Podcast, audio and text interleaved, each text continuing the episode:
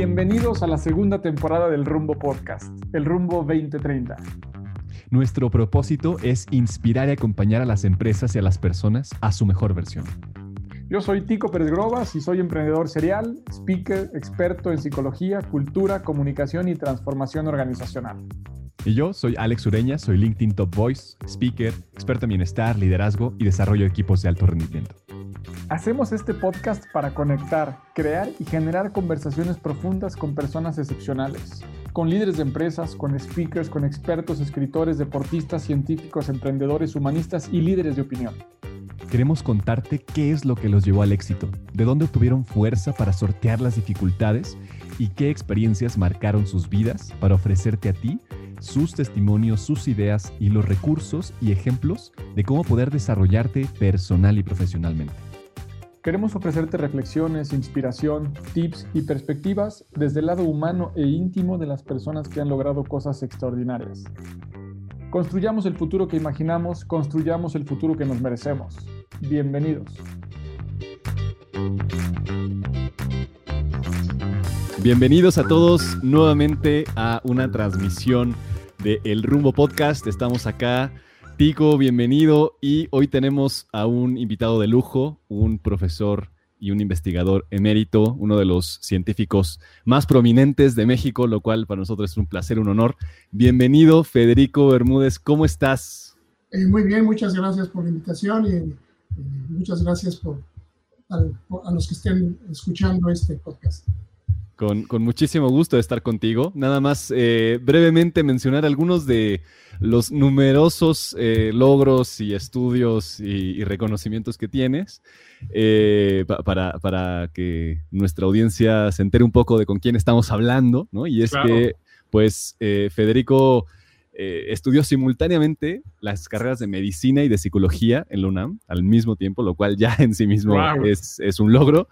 Eh, continuó sus estudios de maestría en el Politécnico eh, Rensselaer en Nueva York, es doctorado en, la Universidad de California en Los Ángeles y bueno, ahora es eh, un investigador nacional de mérito seleccionado por el Sistema Nacional de Investigadores y además en 2013 se le otorga el Premio Nacional de Ciencias y Artes en las áreas de físico-matemática. así que bueno, pues qué gusto estar contigo para aprender un poco más sobre ciencia, un poco más sobre qué es lo que nos mueve eh, cerebralmente. Bienvenido, Federico. Muchas gracias. ¿Cómo ves este tremendo personaje, Tico? Pues encantado, la verdad es que em, estoy muy contento de poder tener este espacio, de, poder platicar contigo, Federico, y sobre todo de escucharte más que poder platicar mm. nosotros, de poder escuchar un poco de tu perspectiva. Eh, por un lado, pues todo lo que estudias muy enfocado a la parte de, la neurociencia, de la memoria en particular, pero quisiéramos eh, entrar un poquito a conocer eh, quién eres, quién, quién es esta persona que, y de dónde nace esta curiosidad por, por investigar, por conocer más acerca de, de, la mente, de la ciencia. ¿Cómo te describes, cómo te defines, Federico? ¿Quién eres? Ah, soy una persona común y corriente, lo único que, igual que todos ustedes y nosotros, eh, la única diferencia, digamos, es que me he interesado por el cerebro desde, desde, más o menos desde que estaba yo en la preparatoria y empezaba a tener una inclinación, pero no fue hasta que empecé a estudiar la carrera de medicina donde realmente me, me interesó ya más en concreto estudiar el cerebro. Por eso es que hice la, la doble carrera, medicina y psicología, porque de alguna manera lo que los une justamente es el cerebro psicología y medicina. Obviamente que tenemos muchos órganos y todos los órganos son muy importantes, pero finalmente el cerebro eh, era algo para mí eh, muy relevante, muy interesante. Y entonces este, empecé yo a acudir a la Facultad de Medicina y empecé a, interesarme, ahí se empezaba a hacer investigación, investigación en memoria, y empecé yo a hacer mis primeros pininos pues en la Facultad de Medicina, de tal manera que me interesó eh, esta área de manera pues, ya mucho más eh, regular, mucho más profunda, y después busqué la posibilidad de irme al extranjero eh, para continuar los estudios. En aquella época no había muchos posgrados en México, de tal manera que era muy incipiente los posgrados y entonces decidí mejor tratar suerte en Estados Unidos y fue así como empecé a hacer la maestría en Nueva York y después pasé a la Universidad de California en Los Ángeles. Y ahí terminé el doctorado. Y desde entonces, me, eh, desde que estaba yo ahí, desde la Facultad de Medicina, ya empezaba yo a estudiar memoria, lo seguí en, la, en el Politécnico, en el Rensselaer Polytechnic Institute en Troy, New York, y luego eh, continué también con estudios de memoria en la Universidad de California y continúo haciendo lo mismo desde entonces. Extraordinario. Yo, yo eh, me gustaría que enmarcáramos qué es lo que haces. Eh, ¿Cómo describirías tu línea de investigación eh, en, pocas palabras? ¿no? ¿Qué, es lo que estás desarrollando? Porque llevas muchos años en eso y hacia dónde lo estás viendo. Bueno, el, digamos, el título de mi laboratorio es Neurobiología de la Memoria. ¿Qué es neurobiología? Ese es el término un poco más complicado. Pues es el estudio biológico del sistema nervioso las aproximaciones biológicas al sistema nervioso para entender cómo se lleva a cabo la memoria y cómo podemos entonces y cuáles son los mecanismos para recordar, o sea, que utilizamos para recordar, pero ya enfocado desde un punto de vista biológico del sistema nervioso. Recordemos que en psicología hay muchas teorías y yo siempre me he enfocado a la parte fisiológica del cerebro, la parte fisiológica de la memoria. Entonces, entender cómo funciona, pues, la fisiología de la memoria. Esto sería, digamos, en resumen, lo que yo he estado haciendo por muchos años. Por demás interesante, y en ese sentido quisiera abrir un poquito el debate eh, para la gente en general, ¿no? que no viene del campo médico, del campo psicológico, ¿cómo podríamos describir, explicarles un poco la relevancia de la memoria, pensando que quienes no reflexionamos al respecto puede parecer eh, algo irrelevante quizá. ¿Cuál es la importancia? ¿Cómo nos define como personas? ¿Cómo interviene la memoria en nuestro día a día, en nuestra concepción de nosotros mismos y nuestra relación con el entorno? Gracias, Te, te podría contestar de una manera muy sencilla. Todo lo que somos, nuestra identidad, es memoria. La forma en cómo caminamos, la forma en cómo hablamos, la forma en cómo nos movemos, cómo nos paramos, cómo nos sentamos, cómo interactuamos con los demás, si soy tímido, si soy extrovertido, si soy eh, un payaso, si soy un tonto, si soy, todo eso es nuestra personalidad. Todo eso lo vamos adquiriendo a través de nuestras experiencias a lo largo de todas nuestras vidas. Sí, la memoria forma parte de lo que somos, es la identidad de lo que somos nosotros. Y te pongo un ejemplo, que luego a lo mejor vamos a hablar un ratito. Una persona que padece una enfermedad de memoria, como sería el Alzheimer, pierde su identidad. No sabe quién es, no conoce a, las, a, sus familiares. Digamos, es algo muy dramático. Y nada más lo traigo a colación porque te das cuenta de la importancia de la memoria cuando estás enfrente de un paciente que, tiene, que padece esta enfermedad. Entonces pierde completamente su identidad. Inclusive muchas veces los rasgos, las, las, las expresiones de la cara, etcétera, cambian, se vuelven muy adustos, se vuelven muy... inclusive las personas de sus familias casi no lo reconocen porque no expresan emociones, etcétera, etcétera. De tal manera que con este ejemplo, no sé si eh, clarifique lo que es la importancia de la memoria para todos nosotros. Absolutamente. Creo que eh, simplemente decir que es nuestra identidad. Incluso yo, te escuché decir por ahí en, otra entrevista hace, unos años que, em, que tiene que ver con la conciencia. Y esto es bien interesante porque la neurobiología de la conciencia es una de las de los cúspides de, de, lo que estamos investigando en este momento en neurociencia, ¿no? Y, hablar de que la memoria de alguna forma crea la conciencia es bien interesante. ¿Qué dirías tú de eso? Ah, por, lo menos forma parte muy importante. Uh Estaba hablando de que la memoria es la identidad de todos nosotros. Si perdemos la memoria, en realidad también estamos perdiendo la conciencia. No quiere decir que la conciencia sea igual a memoria, pero de alguna manera en la parte, digamos, en proporción una porción muy importante de la conciencia es la memoria. De hecho, recordemos que cuando nosotros decimos, ¿te acuerdas de aquella fiesta donde te, tomaste mucho y te, desmayaste y no, no te acuerdas de nada? Perdió la conciencia, decimos perdió la conciencia. ¿Por qué? Porque no está consciente de quién es, porque está completamente dormido en ese momento y no todas esas memorias que estuvieron en ese momento se perdieron completamente, se borraron completamente de su cerebro. De tal manera, por eso es importante la conciencia con la memoria. Es decir, si no tienes memoria, difícilmente vas a tener una conciencia de quién eres, en dónde estás o cómo eres. Entonces, forma no quiere decir, yo no quiero reducir conciencia a memoria, aunque podría atreverme, pero no quiero hacerlo, porque todavía no tengo los elementos, todos los elementos para hacerlo, pero digamos que eh, la, memoria forma una parte muy importante de la conciencia. Nada más que quiero aquí hacer una pequeña eh, distinción técnica entre lo que es memoria, porque cuando les dije que cómo caminamos, cómo nos sentamos, cómo somos, todo lo que forma nuestra identidad, son diferentes tipos de memoria, no es la misma memoria.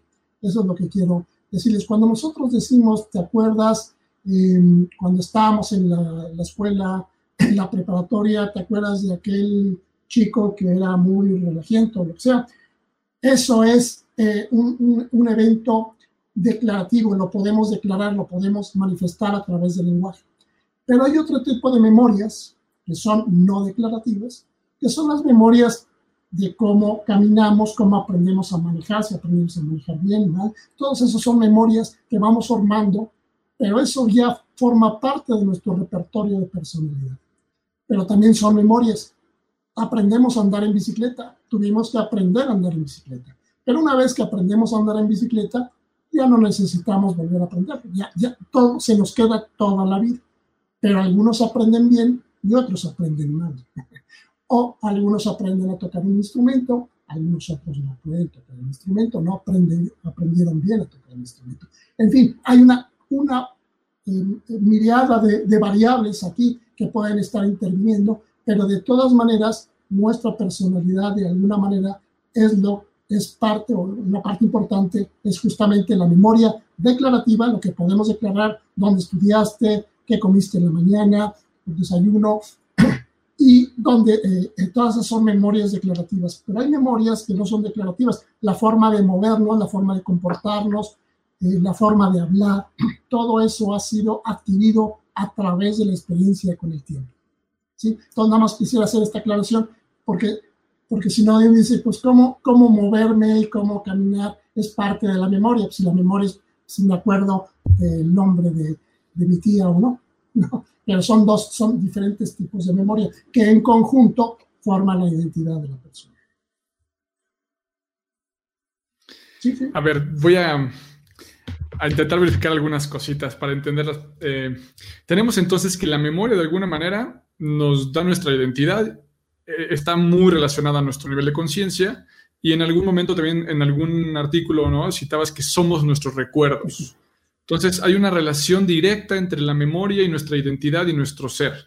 Si pasamos sin olvidar esta de parte del ser que me parece fundamental, también tiene una relación con nuestro hacer, ¿no? La manera en que podemos recordar o el acceso que tenemos a ciertas experiencias previas nos pueden servir para resolver las nuevas experiencias, los nuevos problemas y los futuros. Eso, futuro. ¿Qué pasa? ¿Qué pasa con eso? Muy importante. Qué bueno que lo, que lo mencionas, que lo sacas a la luz. Justamente las personas que pierden memoria no pueden predecir el futuro, es decir, no saben qué van a hacer al día siguiente. No supieron lo que hicieron al día anterior, ni saben lo que van a hacer al día siguiente, porque no tienen memoria. Sin memoria no puedes, no, puedes, no puedes saber qué vas a hacer el día de mañana. ¿Sí me explico? Entonces, obviamente lo que tú dices es fundamental. Una persona que no tiene memoria no tiene futuro. Por eso les digo que la memoria es, una es fundamental para entender lo que es la conciencia. Si, no, si tú no sabes qué vas a hacer el día de mañana, no tienes ni idea, bueno, muchos no tenemos idea de lo, que vas a hacer mañana, pero, digamos, en general sabes que vas a, estás en un lugar, que vas a despertarte, que vas a desayunar, que vas a comer, y haces citas, y haces, es parte de tu trabajo, como lo que tú estabas diciendo, si la memoria es parte del que hacer o de lo que vas a hacer o del que hacer. Lo que tú te formaste, pues estudiaste una carrera, pues es para aplicar tus conocimientos de esa carrera en tu eh, actividad profesional. De tal manera que el, el, hacer y el futuro depende de lo que aprendiste el antes. Entonces, el antes y el después están vinculados con la memoria. Totalmente, interesantísimo, ¿no? Entonces, eh, a mí me gustaría darle un giro y llevarlo em, hacia términos de empresa, términos de creatividad, términos de innovación, ¿no? Porque mucha de la audiencia está en esos lugares y entonces decimos, ok, ¿por qué, por qué mirar eh, estos términos científicos? ¿Por qué explorar la memoria? Una de las cosas que yo veo y, quiero poner en la mesa con, con esta idea es, ok, mientras más potente sea mi memoria o mi capacidad de recordar, mientras más eh, lúcido sea mi cerebro, más voy a poder eh, como predecir el futuro de alguna forma, voy a poder innovar porque, eh, porque tengo la capacidad completa del pasado, ¿no? Entonces, no sé, ¿qué, dirías tú de eso, Federico? Creo que lo has dicho muy bien, Alejandro. lo estás expresando muy bien. Entre más capacidad de memoria tengas, más eventualmente vas a tener más capacidad de modificar o de hacer cosas o proyectos o situaciones donde tú, tú, tú, lo que tú aprendiste o lo que adquiriste a través del tiempo lo puedes ejecutar de una manera mucho mejor. De tal manera que por eso debemos de apreciar el valor de la memoria. Eh, mucho se ha hablado, eh, sobre todo en el, cuando se hizo la reforma educativa, de la memoria mnemotécnica, eso de aprenderse de memoria, que si del libro, tal, todo ese tipo de cosas. Fíjense ustedes que desde los griegos, una de las musas más importantes era la memoria, aparte de la música, la poesía, la memoria era muy importante y además forma parte también de las demás, de las demás eh, eh, disciplinas. Si no tienes memoria, no puedes aprender a tocar un buen instrumento, si no, si no ejecutas bien, porque no tuviste, no memorizaste bien. De hecho, si ustedes se fijan, cuando van a un concierto, lo que están escuchando es cómo los, eh, los ejecutantes, los músicos, están otra vez, entre, eh, digamos, recuperando su memoria a través de ejercitar eh, el piano, o sobre todo lo vemos mucho en violín o en guitarra, etcétera, etcétera, porque tienen que recuperar mucha de la memoria que se pierde si no se, si no se está haciendo la música. Entonces, digamos, haciendo un símil con la parte, em, digamos, em, eh, con la parte industrial o la parte de las personas que están haciendo trabajos de otra índole, pues también necesitan, digamos, de alguna manera recuperar toda esa información para poder aplicar esa información eh, o ese conocimiento en, su trabajo profesional que tengan que desarrollar en ese. De tal manera que la memoria es fundamental. Entonces, tampoco debemos de, eh, esto de las escuelas, obviamente que lo que pasa es que se privilegiaba demasiado la memorización de las cosas y no se privilegiaba también el conocimiento. Es decir, es memoria junto con conocimiento y el conocimiento pues es memoria. Entonces está vinculado uno del otro. Lo que, lo que estaban hablando era un método de memorización, no tanto si adquirimos la información o no y cómo la adquirimos. De tal manera que afortunadamente con todas estas cosas que se critican mucho, con todo este sistemas de redes y toda esta ingeniería que tenemos actualmente, pues facilita mucho el conocimiento y facilita mucho adquirir el conocimiento porque antes tenía uno que ir a la biblioteca y buscar en un libro grandísimo a buscar toda la historia, digamos, de Constantinopla. Y ahora simplemente pone uno Constantinopla en su propio celular y aparece, ah, digamos, algunas, no es una información, digamos, perfecta o muy precisa, a veces está un poco contaminada, etcétera, pero digamos, tienes una idea de qué fue. De tal manera que esto nos está ayudando muchísimo para mejorar nuestro conocimiento y aplicarlo al, aspecto profesional que tenemos que desarrollar. Ok, entonces viendo desde esta perspectiva del lado educativo, podríamos eh, pensar que en la manera en que el, sistema educativo, ¿no? formal o informal, o, ya cualquier persona que tenga curiosidad por fortalecer su memoria pensando que eso le va a dar más oportunidades en el futuro, ¿cuáles serían los componentes o una especie de consejos o, como elementos para poder fortalecer la memoria, entendiendo que está relacionada a nuestras emociones, nuestro nivel de emocionalidad eh, determina de alguna manera la durabilidad de, la experiencia, del evento, del aprendizaje posiblemente. Y también pensando ahora, aterrizándolo un poco, como decía Alex, al COVID, ¿no? A la pandemia actual. También tiene que ver, el estrés juega de una forma relevante para ver qué recordamos y qué no. Es, eh, ¿Cómo podríamos, juntando todo eso entre la emoción, entre el estrés y querer recordar mejor para tener mejores oportunidades, qué podríamos hacer para fortalecer nuestra memoria? Algo que es muy importante mencionar, y qué bueno que lo mencionas también, es la emoción. Mm. Cuando hay una, eh, digamos, los eventos, normalmente siempre estamos este, eh, recibiendo muchísima información. Pero cuando hay un elemento emocional junto con esa adquisición de información, la memoria se puede formar mucho más rápido. Nosotros llamamos un término que se llama consolidación de la memoria. Es decir, cuando una memoria pasa de un estado que pues, más o menos es importante, pero la puedes olvidar fácilmente, pero cuando tenemos una memoria y se asocia con un evento emocional, inmediatamente se, se, se consolida, se forma esa memoria y dura por mucho tiempo. Un ejemplo muy sencillo, todos nos acordamos el día que nos casamos, porque, bueno, aquellos que no se hayan casado tal vez no, lo, no se acuerden porque no, se, no lo han hecho, pero digamos, sí nos acordamos de nuestro primer beso, de nuestra primera novia o novio, lo que sea, y, eh, y, también nos acordamos de nuestro del nombre y el momento en que nace nuestro primer hijo. Es muy emocionante para todos. Sin embargo, si tienes 20 hijos, ya ni siquiera te acuerdas ya cuando andas por el quinto el sexto, ya ni siquiera te acuerdas dónde nació ni quién es. ¿Por qué? Porque ya no se vuelve tan emocional. Entonces, no, nomás quiero hacer con este ejemplo el hecho de que la memoria puede ser consolidada, puede ser formada para una manera muy larga si hay un evento emocional. También es cierto, y, aquí, digamos, esta es una forma exagerada de decirlo, pero también hay elementos emocionales ligeramente, digamos, de menos escala. Por ejemplo, un profesor que es muy entusiasta en la forma de enseñar, que es muy agradable, te vas a acordar muy bien de sus clases. Yo me acuerdo de un maestro de historia que tuve en la secundaria y que tenía mucho entusiasmo por enseñarnos historia. La mayoría de nosotros, pues, a la secundaria, ustedes se acuerdan, no le interesa a uno mucho la historia. Sin embargo, en la forma como te lo contaba, cómo te lo decía, era tan interesante que te interesaba la historia. E inclusive ibas a buscar a los libros para tratar de seguir entendiendo. Entonces, pero eso depende también de la personalidad del maestro. Si el maestro es muy activo, muy propositivo, eh, además, eh, digamos, de alguna manera es uh, simpático o atractivo, de alguna manera no, no quiero decir físicamente, sino simplemente atractivo en la forma de expresarse, atractivo en la...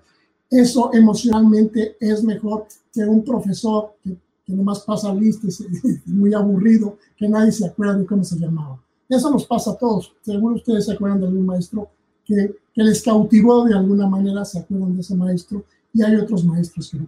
Entonces, eh, en la vida profesional muchas veces hay elementos emocionales que nos hacen que, memoricemos mejor las cosas y, otras cosas que no. Pero como no podemos, digamos, ponerle a todo emoción, pues a veces tenemos que ponerle devoción, es decir, de, estar macheteando, como decimos, como decíamos antiguamente, macheteando las lecciones para que podamos recordar las cosas. Y claro, si le podemos poner un componente, un poquito de sal emocional, pues sería mucho mejor. Pero no todas las cosas tienen, tienen eh, particularmente, no son emocionantes. Ahora, ¿por qué la emoción es muy importante? Justamente dentro de los aspectos neurobiológicos, existen sistemas eh, dentro del, sistema nervioso central que permiten que cuando algo sea emocionante se libera una serie de, de neurotransmisores, en este caso la noradrenalina, noradrenalina, que permite que se consolide esa información de una manera mucho más eh, más precisa y mejor. Ahora, en cuanto al consejo de cómo, digamos, un consejo práctico para todos, lo, lo mejor sería simplemente estar activos cognitivamente. Eso es muy importante. Ahorita no sé si después vamos a entrar un poquito en materia de lo que sería la enfermedad de Alzheimer, pero nomás adelantándome un poquito, hay una cosa que se ha descubierto recientemente que es muy interesante. Ustedes saben que la predicción dado que, las poblaciones en el mundo están creciendo mucho, eh, digo, creciendo en edad, además de, del número de gente, también estamos creciendo en edad, es decir, somos más viejos cada día. Por lo tanto, hay enfermedades neurodegenerativas muy importantes que se van acumulando.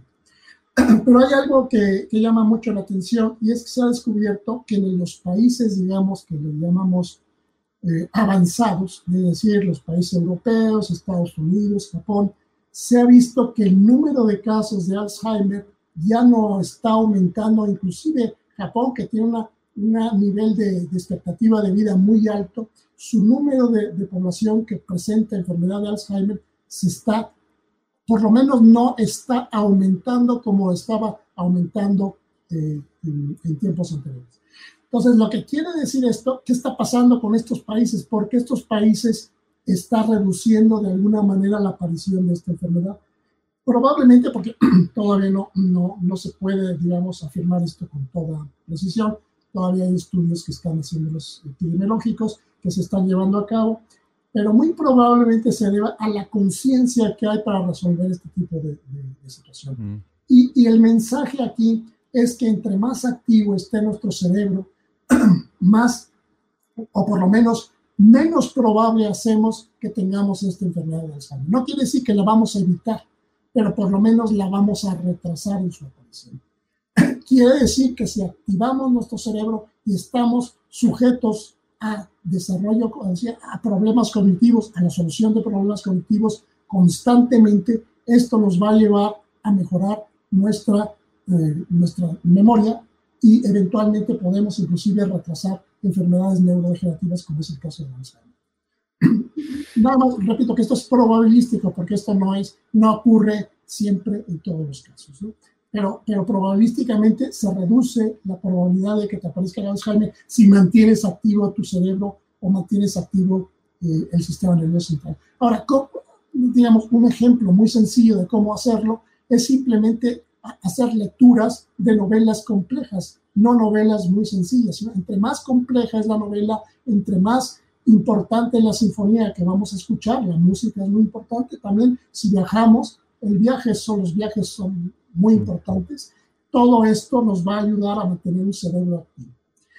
Si por el contrario somos de esas personas que queremos jubilarnos a los 50 años y ya ponernos en una hamaca a esperar la muerte, pues nuestro cerebro también se va a ir muriendo poco. Y entonces esto va a, digamos, a hacer una disminución de nuestra actividad funcional y obviamente vamos a, digamos, a reducir nuestra capacidad cognitiva y eventualmente vamos a tener problemas cognitivos. Y, y qué, terrible, ¿no? Si tenemos cerebro, hay que usarlo. Absolutamente. Mientras más lo usemos, mejor, ¿no? Mientras más lo entrenemos, ¿no? Eh, mejor. Justamente eh, conectando con algo que decías hace un momento de la educación, en vez de educarnos para memorizar, tenemos que educarnos para entender, tenemos que educarnos para desarrollar problemas complejos y eso pues también es un tipo de memoria, ¿no? Como tú lo indicas. Me gustaría, me gustaría girar un poquito antes, antes de, seguir con, estos temas de, memoria, más, un poco más amplio respecto a la ciencia en general. Es decir, eh, me, gustaría saber tu opinión desde ese lugar eh, privilegiado que tienes dentro de la ciencia. ¿Cómo es que ves tú eh, el actual avance, en particular en México, de los estudios científicos? ¿Qué sientes que falta? ¿Qué sientes que, se debería de implementar? ¿Cómo nos podríamos beneficiar de, estas implementaciones? ¿Qué dirías de esto, Federico?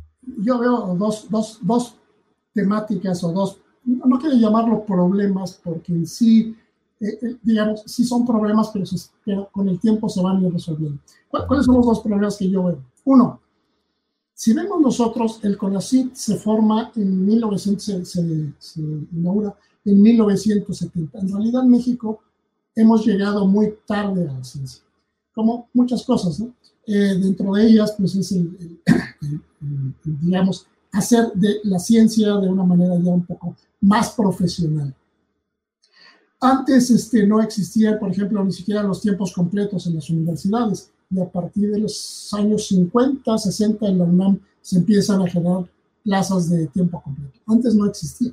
Nada más daba uno las clases, pues era un médico, dabas lo que, tú, lo que tú aprendiste en la medicina, dabas, y a los estudiantes de medicina les dabas lo que tú habías aprendido en la vida de médico. Pero no había profesionalización del, médico, por, decirlo, de, la enseñanza médica. Pero, pero la profesionalización de la enseñanza médica y de cualquier otra ingeniería, también ocurrió con ingeniería, todas las disciplinas que se cultivan en la universidad más o menos tienen el mismo camino. Lo que se requiere, pues, es tiempo, ese es a donde vamos. Es decir, si ustedes comparan el tiempo que tiene eh, la ciencia, el desarrollo científico en Inglaterra, en Alemania, en Francia, en, los mismos Estados Unidos, lleva muchísimo más tiempo con eso. Por lo menos de un par de siglos, o un siglo, por lo menos de desarrollo. Entonces, lo que necesitamos es tiempo. Y obviamente, como les digo, realmente la profesionalización de la ciencia empieza en 1970. 1970 realmente está muy poco tiempo, es, es, muy, muy, muy corto el tiempo que hemos estado desarrollando la investigación en México. De tal manera que se requiere tiempo y obviamente, como siempre, y claro, con todas las limitaciones que tiene este país, pues se requiere de recursos. Y los recursos, pues obviamente, en esta fase inicial deben de provenir principalmente del Estado o del gobierno de, la República, del gobierno federal. ¿Por qué? Porque es, es, digamos, el inicio de la investigación que tiene que llevarse a cabo a través de el gobierno para que pueda fortalecerse esta investigación y eventualmente generar los, los conocimientos que puedan ser llevados a la aplicación, eh, digamos, industrial, a la aplicación clínica, a las aplicaciones que todos debemos, que todos conocemos. Entonces, pero esto lleva tiempo y dinero. Y pues eventualmente eh, la forma, digamos, de proceder de, de, los gobiernos ha sido muy errática, no quiero culpar a ninguno, muchos hacen lo que pueden, pero ha sido muy errática, no ha habido una, digamos, un apoyo sólido y además transeccional hacia, hacia la, la, investigación científica. Ha sido muy errática, algunos dan mucho, otros dan poco, y luego lo dan muchas veces no muy bien, etc. Pero también quiero decirles, por otro lado, que a pesar de nuestra incipiencia en la ciencia en México, porque es verdad, es, es incipiente la, la, investigación científica, ha, se han logrado eh, cosas importantes, digamos, no sé si ustedes conocen, pero hay un microscopio en Baja California que, que es realmente a nivel mundial y vienen, eh, obviamente, astrónomos de todas partes del mundo. Digamos, ese es un ejemplo de lo que puede desarrollarse en México. Inclusive, fíjense que hay algo interesante, México está más atrasado que algunos países latinoamericanos. Argentina, diría yo, es el país más adelantado de ciencia. Eh, ha tenido ya dos premios Nobel uno de ellos formado y trabajando dentro de, de Argentina. Cosa que nosotros hemos tenido el premio Nobel que acaba de fallecer, el doctor Molina, pero realmente todo su trabajo lo desarrolló en Estados Unidos. Si bien así, salió de la UNAM, todo su trabajo eh, científico lo desarrolla en, en Estados Unidos. Entonces, para concluir, yo diría que falta tiempo, esfuerzo y sobre todo dinero. Ahora, viene la parte también muy importante que creo que ustedes a los, a los, a los escuchas, a los que ustedes, a, sus, su audiencia, probablemente les interesa cómo podemos unir el conocimiento que se está generando en las universidades con la aplicabilidad de este conocimiento en la industria, con la, la aplicabilidad. También debemos de recordar que México también llegó tarde a la revolución industrial. Es tarde lo que, digamos, el desarrollo de empresas ha sido relativamente reducido. Las primeras empresas para, para, empezar, el primer tren que hubo fue en 1910, eh, durante, el tiempo de Porfirio Díaz, y obviamente se continuó después.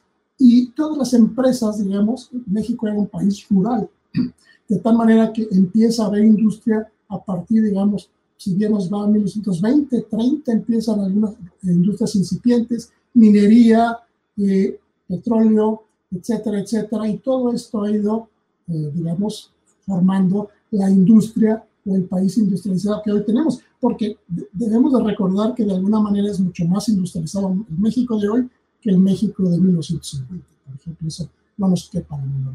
Y va de la mano del desarrollo científico, del desarrollo tecnológico que se puede ir haciendo. Ahora, lo que nos falta, nada más para terminar con esta parte, es el vínculo entre lo que son las universidades y eh, la, la industria ya sea industria de todo tipo, farmacéutica, industria, industrial, de, de, todo, de todas las formas de, de, producción general. Y ese vínculo no es sencillo y no muchos países lo logran. Yo creo que el que mejor logra ese vínculo, para mi modo de ver, desde luego tampoco soy experto en esa área, es Alemania, donde sí logra encontrar este vínculo entre el desarrollo científico y el desarrollo industrial. Pero tampoco es perfecto. ¿eh? Eso es interesante. Lo están ustedes viendo con esto el desarrollo de los carros eléctricos y los carros autónomos. ¿no? eh, ahí hay un, un, vínculo muy interesante entre la industria y las universidades. Y obviamente los Estados Unidos son los que mejor, pero no es porque haya un, un sistema que permita esto de una manera muy eh, eh, fácil. Lo que sucede es que en Estados Unidos hay tanta industria, hay tantas universidades, hay tantos científicos que de alguna manera se van a comunicar unos con otros tarde o temprano. Entonces, esto es lo que... Entonces, la única manera en México, desde mi punto de vista, para poder generar este vínculo entre la industria y la, entre las universidades o la investigación en las universidades, es solamente a través de generar más investigación, generar más industria y, y, que haya, de alguna manera, alguien empiece a vincular estos dos, digamos, universos que se tienen que conectar y producir cambios para que México sea un país mucho más fuerte. Muy bien, Federico, gracias. Nos pregunta Eduardo Martínez por ahí que qué área de la ciencia es la más avanzada en México desde tu experiencia. Eh, yo creo que, digamos, eh, es, difícil decir porque cada área tiene, tiene sus avances. Digamos que el área, eh, digamos, más uh, antigua en México es la biología y la física. Y también la medicina, aunque la medicina ha sido un poco más errática por, por la falta, digamos, de, de, centros o institutos médicos que ahora ya tenemos, pero durante mucho tiempo faltó. Eh, yo creo que la física y la, la astronomía está muy avanzada en México, muy reconocida. Tenemos astrónomos de primera categoría, tenemos biólogos también de primera categoría, en fin, muchas, yo creo que hay muchas áreas ya muy, muy avanzadas, pero pues necesitamos invertir más y mejorar más este vínculo. Absolutamente, absolutamente. Eh, creo que hay mucho que hacer, hay, hay mucho que construir, ¿no? Y, podemos, pues, seguir pidiendo que, que suceda. Me, me, me, voy a dar otro giro, ¿no? a, otro lugar y es recordar justamente, y, y, es esta palabra, que está la emoción para generar em, recuerdos más eficientes, pero además también está el estrés, ¿no? Y está esta, esta hormona, esta neurotransmisor, la norepinefrina, noradrenalina, em, que se secreta cuando estamos muy estresados, o sea, cuando estamos con, con el estrés a tope, pero también es necesaria para desarrollar y generar recuerdos. Y voy a plantear un término nada más, que es que el hecho de eh, la palabra recordis es volver a pasar por el corazón, ¿no? Entonces, poniéndonos un poquito más filosóficos y considerando este aspecto que tú hablabas de la norepinefrina antes, eh, el, estrés, la emoción, etcétera, eh, y conectándolo no tanto con la neurociencia, sino más con la psicología. ¿Qué opinas tú respecto a la importancia del desarrollo de la inteligencia emocional, el desarrollo de, la claridad, de la salud mental, de, eh, no sé, la meditación, por ejemplo, estas cosas que están ahora más, más eh, en boga para el fortalecimiento de las memorias, para eh, aumentar nuestra capacidad de recordar y por lo tanto también para que podamos, pues, ir hacia el futuro con mayor claridad. Claro, completamente de acuerdo. Mira, todo lo que mejore eh, nuestra salud, en primer lugar, es muy bueno para el mundo. Es decir, inclusive cualquier cosa, moverte es muy bueno porque estás aumentando el flujo circulatorio. Simplemente mover la sangre, mover el corazón, como tú bien dices. ¿Qué son las emociones? Cuando tenemos algo muy emocional, como tú dices, empezamos a tener taquicardia, frecuencia cardíaca aumentada. ¿no? ¿Por qué? Porque es emocionante o es muy estresante. El estrés nos provoca en ciertos niveles incremento de la, de la, frecuencia cardíaca e inclusive ligeros aumentos en la presión arterial. ¿Por qué? Porque vamos a necesitar toda esa sangre para poder eventualmente poder saber qué hacer con, con nuestro cuerpo en un determinado momento si algunos nos acordamos que es, que es aversivo y tenemos que alejarnos o si es muy agradable podernos acercar, etcétera, etcétera. Efectivamente, las emociones son parte fundamental, como ya habíamos mencionado en un principio, de la formación de la memoria. Pero también es cierto que si, que si estás muy estresado, puedes tener un problema, un bloqueo que a veces nos sucede.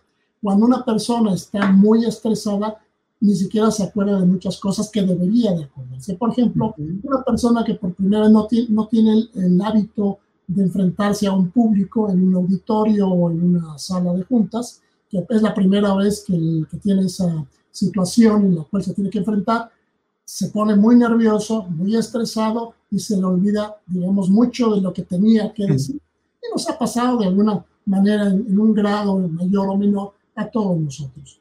Algunas veces nos ponemos nerviosos, no nos acordamos de lo que teníamos que decir, decimos otra cosa, y en fin, eh, no quiero entrar en mucho detalle, pero el chiste es que la emoción, o sea, requieres un poquito de estrés para aprender, pero mucho estrés para recordar es malo. Poco estrés para, recordar, para, para adquirir la información, pero no para recordar.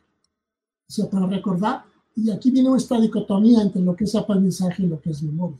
Es distinto la adquisición de la información, que es el aprendizaje, de lo que es propiamente la memoria.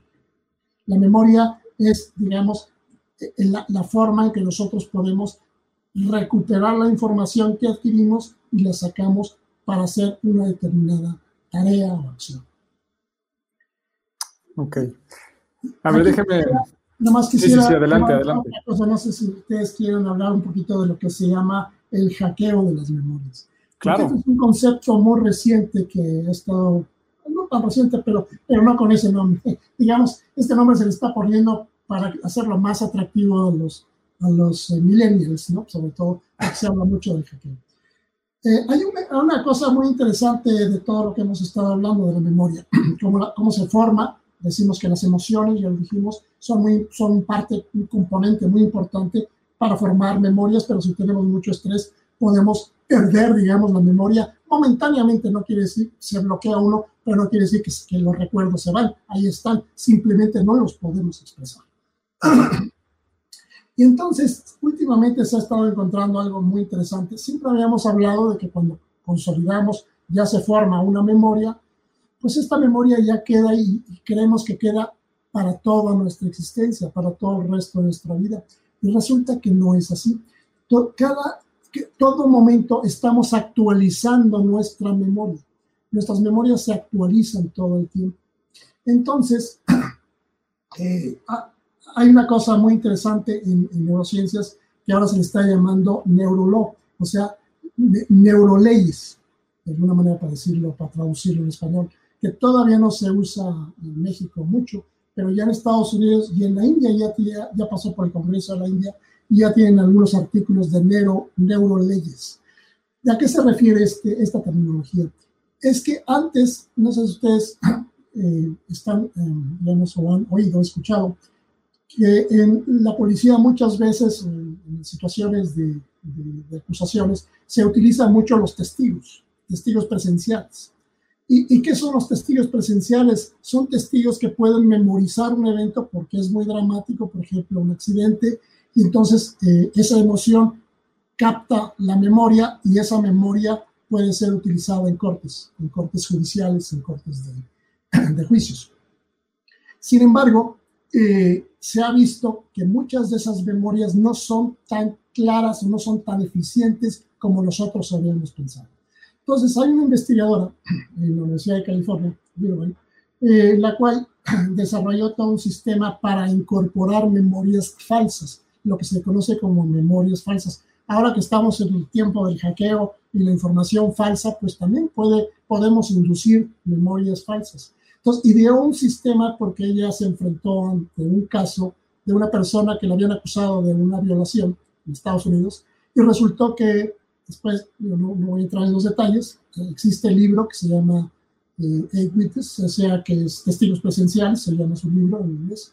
Entonces, eh, encuentra que esta persona acusó a una persona erróneamente, pero le perjudicó la vida de tal manera que llegó a tener paciente por estrés, una situación tan grave que perdió la vida por un ataque cardíaco.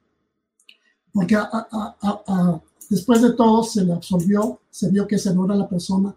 El problema fue, y ese es al, punto donde yo voy, no es la historia, esta la telenovela, al punto es que nuestras memorias no son tan fieles como nosotros pensamos y son, pueden ser modificadas por los abogados o por personas que sean muy persuasivas. Y entonces estas memorias pueden ser modificadas. Lo que nosotros nos acordamos ahorita puede ser modificado. Y eso es muy importante. cada vez que tenemos una memoria y la evocamos, podemos nosotros modificar esa memoria y generalmente las modificamos de acuerdo a nuestra propia satisfacción. En otras palabras, ¿te acuerdas cuando te peleaste allá en la primaria con aquel, la verdad, ni pasó tanto tiempo, pero no importa, además. Entonces, uno modifica la memoria de acuerdo a cómo fue la, el pleito, pues, de tal manera que tiene uno esa capacidad de modificar internamente. Y, y hay personas que son más susceptibles de modificar la memoria y otras personas que, no lo son. Entonces a esto se le llama hackeo de la memoria. ¿Por qué? Porque nosotros podemos inducir y inclusive eh, se lo recomiendo para todas aquellas personas que están interesadas. Son, eh, eh, esta es una chica que se llama Julia Shaw. S-H-A-W es alemana, pero estudió en, Toronto, Canadá. Entonces ella tiene estos videoclips o estos videos en YouTube, lo pueden ver y claramente se ve cómo puede inducir la memoria a una serie de estudiantes dentro de la universidad. Y entonces le puede decir que tú estuviste en determinado momento en un lugar y resulta que esta persona jamás había estado ahí y empieza ella a pensar que realmente sí es tú. Y es a través de una inducción. Claro, es un proceso prolongado y no todas las personas son susceptibles de ser, de, de modificarse. Pero esto me lleva a la idea de las neuroleyes, que los testigos presenciales muchas veces no son tan confiables como nosotros creemos. En algunas condiciones sí, pero no en todas. Y esto crea a veces confusiones dentro de la, de la estructura de las leyes y, usar a los testigos presenciales a veces es, lo, lo utilizan en demasía y muy de una manera incontrovertible, lo cual no debe ser así. Entonces, es increíble todas las aplicaciones que nos planteas a partir de, del avance de la ciencia en este sentido, para ver incluso temas de, de libertad, ¿no? Eh, temas eh, políticos, temas sociales, en donde pues es esta parte de, donde la memoria puede modificarse, como dices tú, a nuestra conveniencia, pensando en, la en, sea, en cómo se puede inducir a, a, un tercero. Pero también uno mismo puede eh, modificar sus recuerdos, sus memorias a la conveniencia. Y últimamente hemos escuchado mucho más de esto, que es divino, ¿no? Pero a mí me lleva a pensar en este mismo sentido, en todos estos ejercicios que están ahora planteados en diferentes momentos para poder eh, cambiar tu forma de sentir, para poder encontrar otro estado emocional, recordar algo distinto, resignificar un trauma, o sea, una serie de aplicaciones bárbaras en donde incluso somos nosotros mismos quien tenemos el acceso a eso. Y pensando también en lo que decía este Alex, ¿no? En el, eh, como una frase compañera de recordar es volver a vivir, en donde tenemos acceso nosotros con los ojos cerrados, es más, hasta abiertos, de poder transformar la realidad en la que vivimos, la, la identidad, volviendo al origen de la conversación, de quiénes somos. Exactamente. ¿Cuánta libertad? Eh, muy interesante. Eh, efectivamente, tienes toda la razón. Eh, las memorias, como decíamos, es la parte de nuestra identidad y pueden ser modificadas o influidas Inclusive se puede hacer en desarrollo en, en experimentos en animales donde les podemos eh, no inducir propiamente memorias, pero sí podemos falsificar cierto tipo de memorias. Y, y ahí existen técnicas y tecnología de, último, eh, de última generación donde se puede a través de, de luces, eh, que se llama optogenética, se pueden modificar ciertos um, aspectos de la memoria que los animales están, que, que, están, que están teniendo y pueden tener otro tipo de memoria o la podemos reducir o podemos eh, aumentarla dependiendo de qué circuito nosotros estemos manipulando. Entonces esto nos lleva a toda una concepción de, de ciencia ficción de, de, que podríamos nosotros, como esto de que se puede insertar memorias, ¿no? O se pueden insertar circuitos. Y esto me lleva un poco también a todos los avances que hay en neurorobótica, en prótesis neuronales, estas personas que se les puede eh, instalar sistemas que no ven y que pueden empezar a ver algunas imágenes a través de electrodos implantados en la corteza occipital. De tal manera que todo esto, el desarrollo es impresionante, es fenomenal y pues no tiene límite. Interesantísimo. Me gustaría conectar un poquito, estamos, bueno, ya, ya llegando a la conclusión, pero, pero sí me gustaría eh, aprovechar tu expertise en, en Alzheimer. Eh, voy a mencionar eh, un, un, tema un poquito más técnico de neurofisiología, el beta amiloide, ¿no? Que está relacionado fuertemente con la presencia de Alzheimer.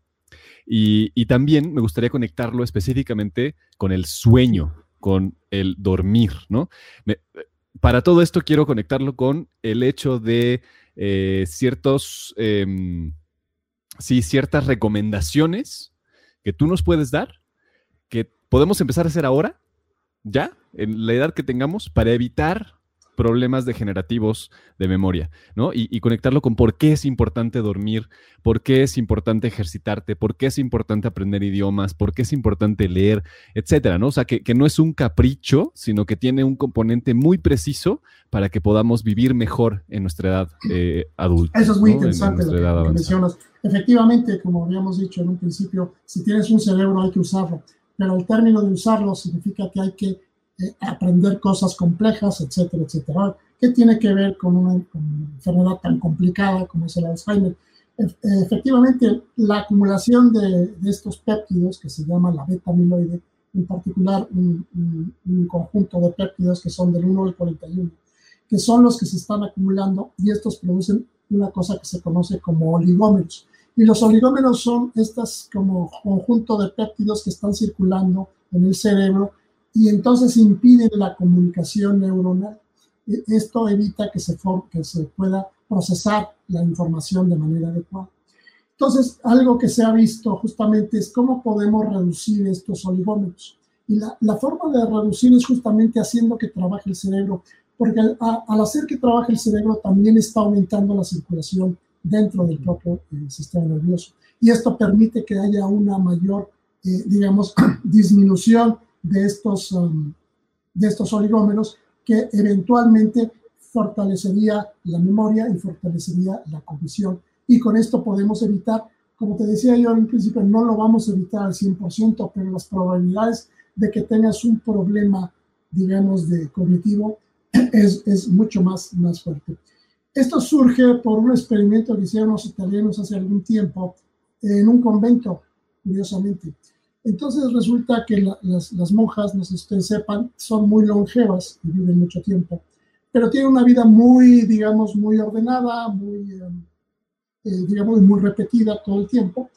Pero hay monjas que son más cultas que otras. Hay monjas que, además de, estar leyendo los, los eh, religiosos, eh, son, leen otras cosas y están promoviendo esta condición. De tal manera que se encontró, después de un tiempo de que fueron muriendo las monjas, y trataron de ver si todas las monjas podían tener acumulación de esta beta amiloide o no. Y encontraron que las, las monjas que habían sido más estudiosas, que habían sido más, eh, digamos, adictas a la lectura e inclusive a la misma lectura religiosa, tenían menos beta amiloide que aquellas que no, no lo habían hecho.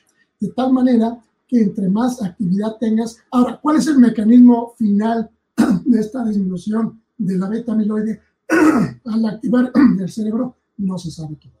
En eso estamos, estamos tratando de, indagar, pero digamos, eh, a rasgos generales, entre más actividad funcional del cerebro, menos probabilidad tengas de que esta acumulación de la beta amiloide se, se propague en el cerebro.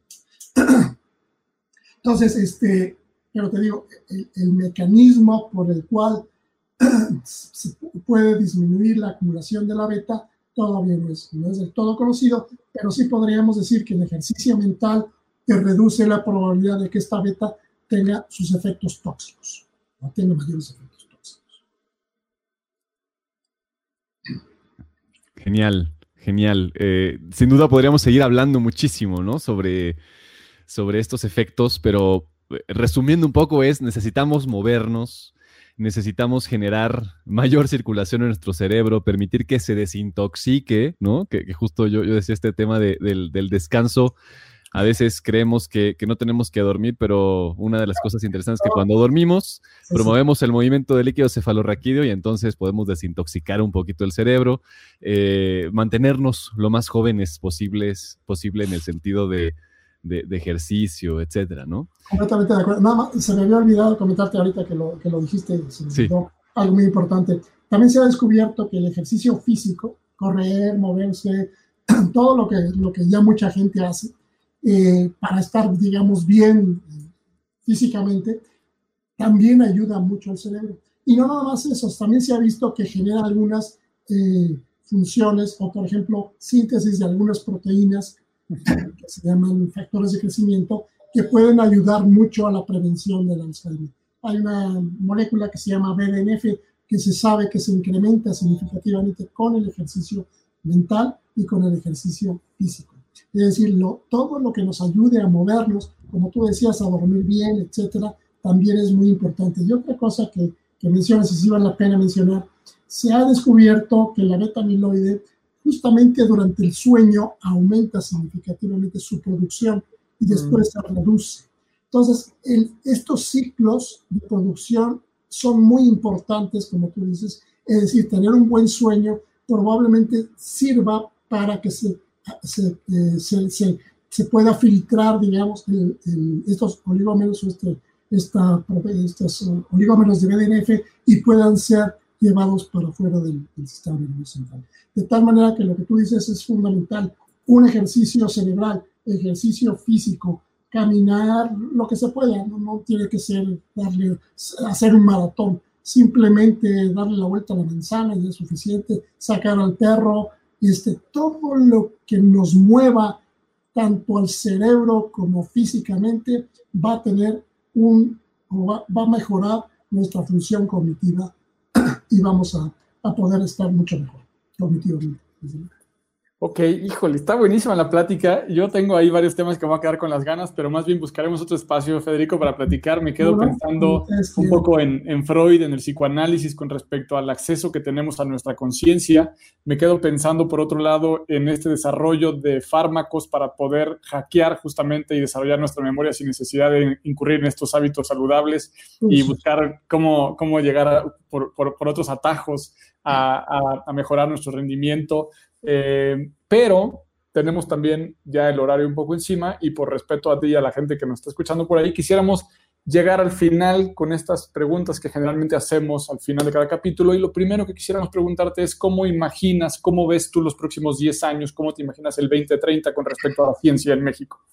Sí, algo que se me había olvidado comentar también es que eh, eh, en, en, los Estados Unidos se generó y, convencieron al entonces presidente Obama, que era bastante listo, como ustedes saben, este, hay una iniciativa que se generó su, durante su, su, este, su mandato, que se, llama la se llamaba de hecho la iniciativa Obama, pero al llegar Trump, pues le quitaron el nombre de iniciativa Obama y ahora se llama The Brain Initiative, o sea, la iniciativa del cerebro. Entonces, es darle dinero etiquetado por parte del Congreso americano a, a la investigación en neurociencias.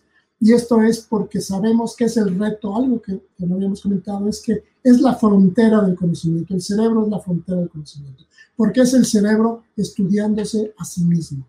Entonces, ese es la, la, el gran reto de los próximos años, de los próximos probablemente 50, probablemente 100 años, pero creo que los resultados van a ser espectaculares en los próximos, digamos, en la próxima década o 20 años más tarde. Va, va a haber cambios espectaculares en el desarrollo del, de las neurociencias. Y les digo, las áreas de las neurociencias están desde la neurorobótica, las neuroleyes, todo, en to, todo lo que implica el quehacer humano están implicadas las neurociencias. Y es obvio, pues dependemos al 100% de, de tener un cerebro funcional, un cerebro que medianamente sea activo. ¿no? Entonces, entre entre más podamos acercarnos al conocimiento del cerebro, vamos a mejorar también nuestra propia función cognitiva y eventualmente los cambios que se van a producir en los próximos años o en las próximas décadas van a ser espectaculares.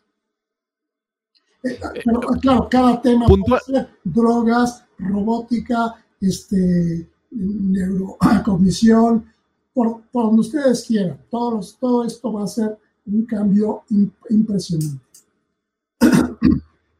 Eh, puntualmente, te, te, iba a hacer otra pregunta, pero puntualmente, ¿qué pregunta, qué hipótesis te gustaría ver eh, resuelta en esta década? Bueno, creo que el Alzheimer, digamos, ese es uno de los problemas. Creo que probablemente sí vamos a encontrar en unos, digamos, 10, máximo 20 años, una, tal vez no encontremos perfectamente la solución del Alzheimer, pero sí vamos a poder controlarlo. Lo que pasó con, eh, digamos, eh, los problemas cardíacos cuando tenemos dislipidemias, o sea, tenemos colesterol alto, los mecanismos no los podemos evitar muchas veces, pero sí podemos disminuir sus efectos a través de algunas drogas.